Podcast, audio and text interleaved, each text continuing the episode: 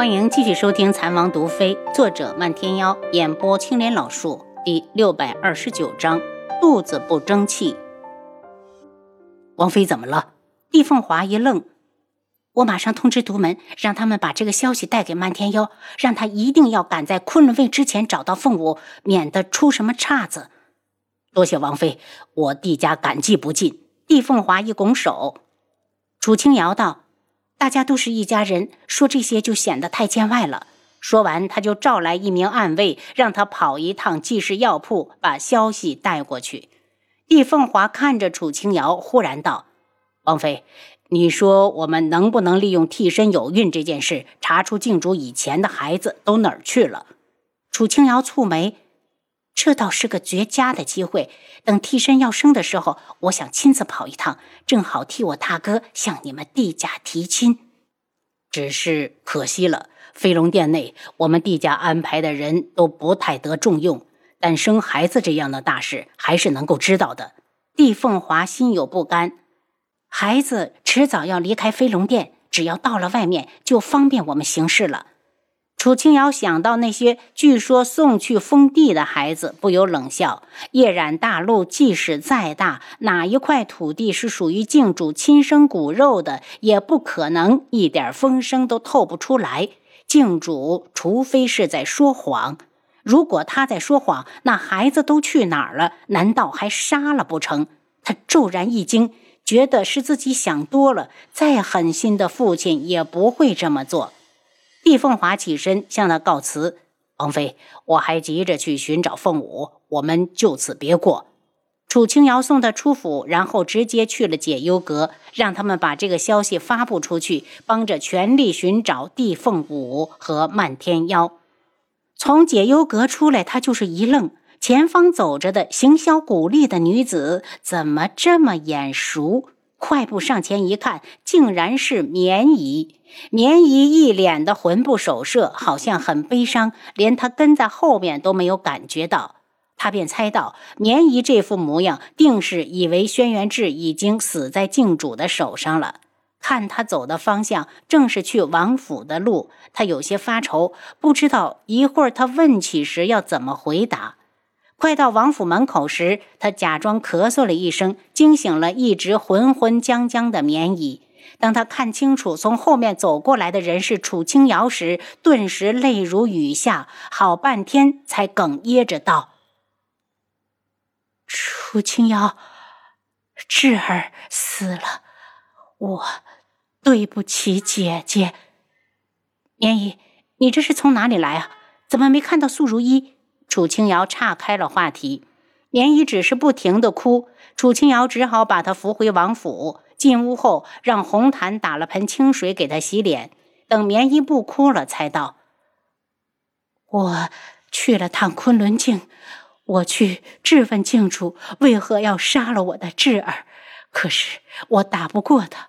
你知不知道，我恨不得杀了他。”棉衣眼中射出冰冷的寒意。我错信了他那么多年，他竟然连我最后的一丝希望都要毁去。苏雨天，我诅咒你不得好死！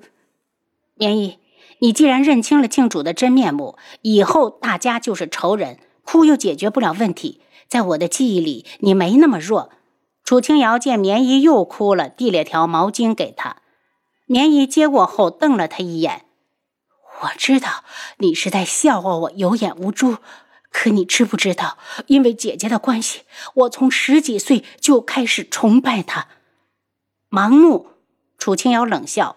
绵姨抬头，用哭红的眼睛打量着楚清瑶，最后目光定格在她的肚子上。你说，你和智儿成亲这么多年了，肚子怎么就这么不争气，没给他留下一儿半女？楚清瑶。智儿对你一片真心，你倒对得起她。楚清瑶撇嘴：“什么叫肚子不争气？是他们没想这么早要孩子，好吗？”他道：“绵姨，你也累了，我让红檀给你准备一间宽敞的院子，你先在这里住下。”绵姨却站了起来：“这里我一刻都不想多待，每一处都有智儿的痕迹。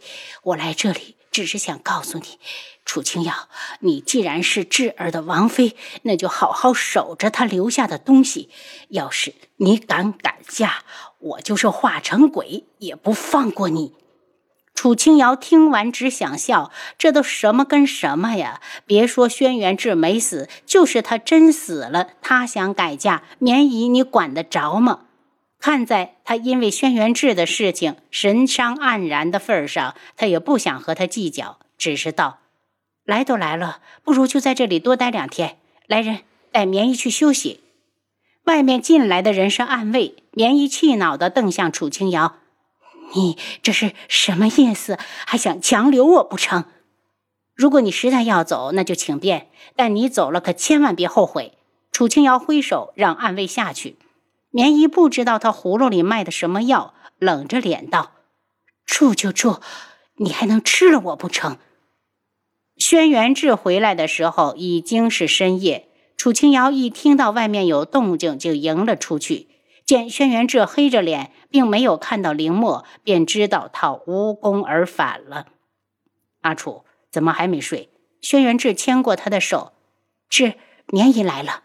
楚清瑶道：“听他说，他去找过静主，好像闹得不太愉快。”轩辕志冷哼：“这种时候，他要是还能和静主愉快起来，这个疑有没有也没什么区别。”两人进屋后，轩辕志开始洗漱，然后用饭。暗卫真的都死了。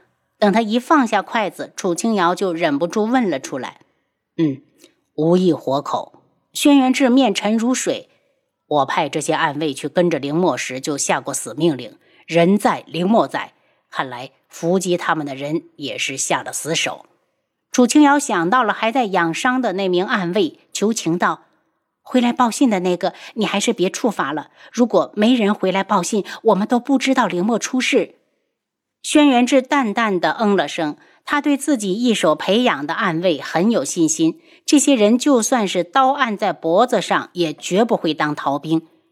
我已经传令下去，让暗卫撒开大网去查林墨，就算查不到也没关系。童武肯定比我们还着急。轩辕志道。童无暂时还在一门，听说他和三长老之间相处的不太好，这是意料之中的事。三长老姚一峰与大长老完全不同，他一直不耻大长老的做法。如今一门是他说的算，不到一门生死存亡之际，他都不会向童无妥协。两人沉默下来，楚清瑶道：“既然知道童无在一门，不如我去一门找他。”你配出了解药了，轩辕志道，在去赤罗国的时候就配置出来了，要不然我怎么敢跟着无双去？楚清瑶道，我的系统里有世界上最先进的医疗设备，我自己配置的毒，我还能解不了？再等等，轩辕志道，谁先低头谁就输了。你不怕凌墨被人折磨吗？楚清瑶有点诧异。在他决定跟着我的那一刻起，就能料到今天的场面。林墨没你想的那么弱，他也算是身经百战了。你以为给我管理生意就那么容易？楚清瑶自嘲的轻笑。他以为林墨没功夫会很弱，倒是忽略了他的本事。他能够把生意做的昆仑镜之外的各个角落，又岂是平凡之辈？你去见绵姨吧。他问他：“明日再说，让我想想。”轩辕志道：“绵姨这个人性子直，如果他知道我活着，很容易就能够表现出来。”此时，在赤罗国的国师府，暗国公被人从地牢里提了出来。当他看到端坐在太师椅上的国师时，顿时变得怒不可遏起来。简腾阳，你把本国公关起来，到底要意欲何为？安国公，本国师这是在救你。简腾阳指着边上的座位道：“你先坐下，听我跟你说。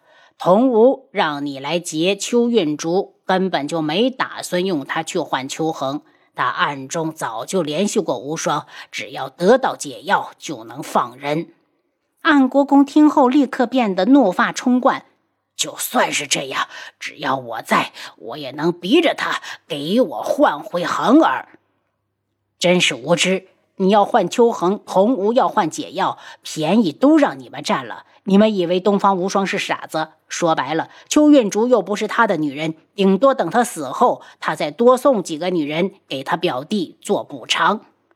安国公阴着脸，此事已经错过了救恒儿的最佳时机。他气愤的道：“这都是你的一面之词，简腾阳，你可真卑鄙！”简腾阳阴阳怪气的道。在东方无双捉到你之前，秋恒都是安全的。只要你帮我去做一件事，我就帮你救出你的儿子。暗国公想要握紧拳头，发现还是用不上内力，只好把心里的怒气往下压了压，逼着自己道：“要我去做什么？你放心，自然是做你的老本行。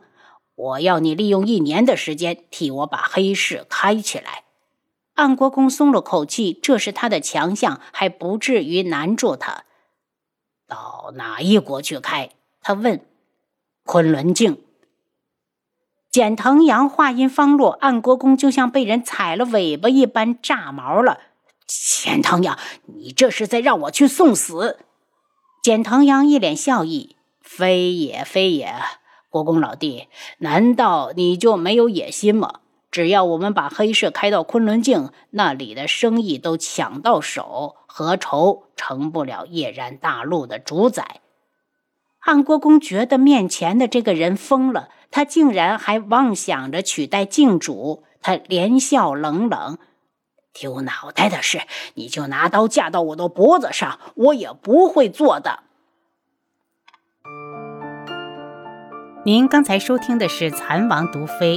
作者：漫天妖，演播：青莲老树。